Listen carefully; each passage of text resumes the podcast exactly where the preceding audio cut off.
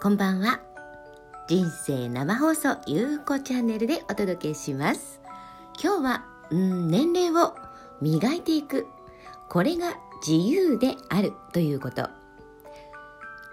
自由っていうとどんなイメージがあるのかな？私の中だといつも仕事をしていてもプライベートでもまああの私子供福祉協会 B パワーという児童養護施設の子どもたちとたくさんの人たちとのあの出会いのイベントというのを企画して開催してそのいろいろな人たちとの出会いの中から児童養護施設で育つ子どもたちが18歳で卒園して社会に出た時に人って結構いいよっていうそういうのを感じてもらいたいなと思って開催してるんですね。でその年齢を磨いていくことが自由である。これは私がもうこの44歳という年齢を迎えてつくづく思うこと。10代はもうあるがまま。そのままで OK そして20代はもうとにかくちょっとつ盲信型にもう爆走すること。とにかく走り続けること。そして30代。ここからちょっと迷いとかそういったものも生じてきます。そんな年齢になってくる。だからここは迷いながらで全然 OK もう空中ブランコのようにゆらゆら揺られながら爆心する。ここなんです。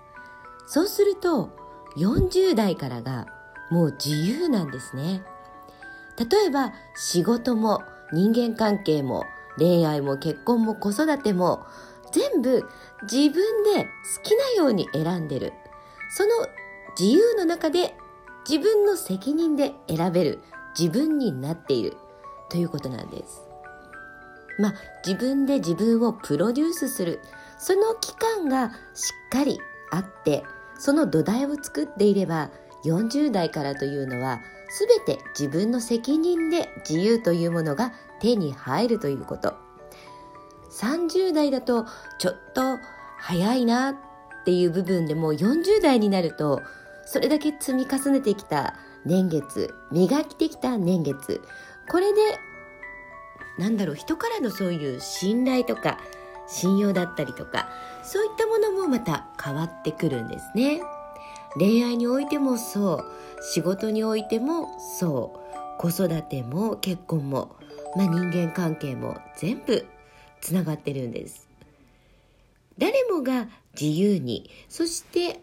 自分を表現して自信へのチャレンジ。この世界を作っていくためには自分との対話自分のことを表す言葉をまず自分に伝えること。この土台をその30年かけてしっかり土台を作っていく。私そのマイプロデュース自分で自分をプロデュースする力ということを伝えてるんですね。これなぜ伝えているかというと自分で自分をプロデュースする力さえ持っていればどんな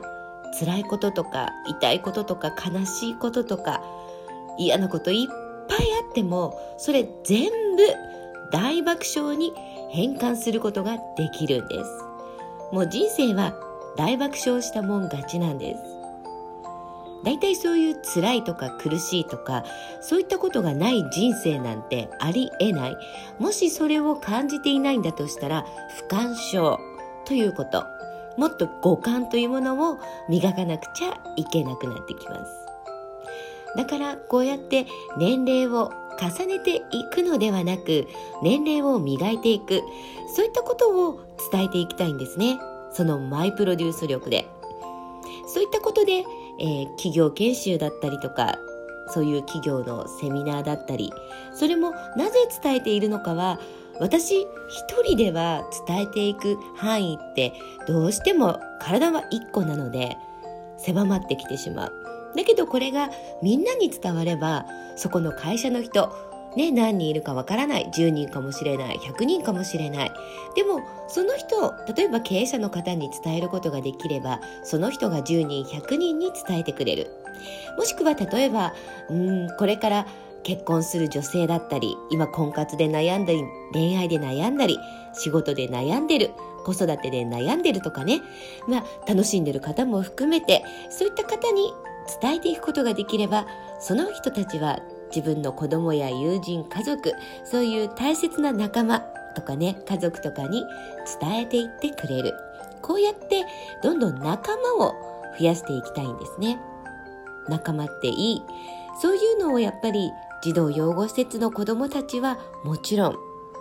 そしてもう全人類になっちゃうけどそういうのを伝えていきたいななんて思ってこの人生生放送のゆうこチャンネルでお届けしてますなんかちょっと迷ってるなとかこう自分らしくとか自分の強みとか個性って何だろうなんて思った時に聞いてもらえたら嬉しいななんて思ってお届けしてます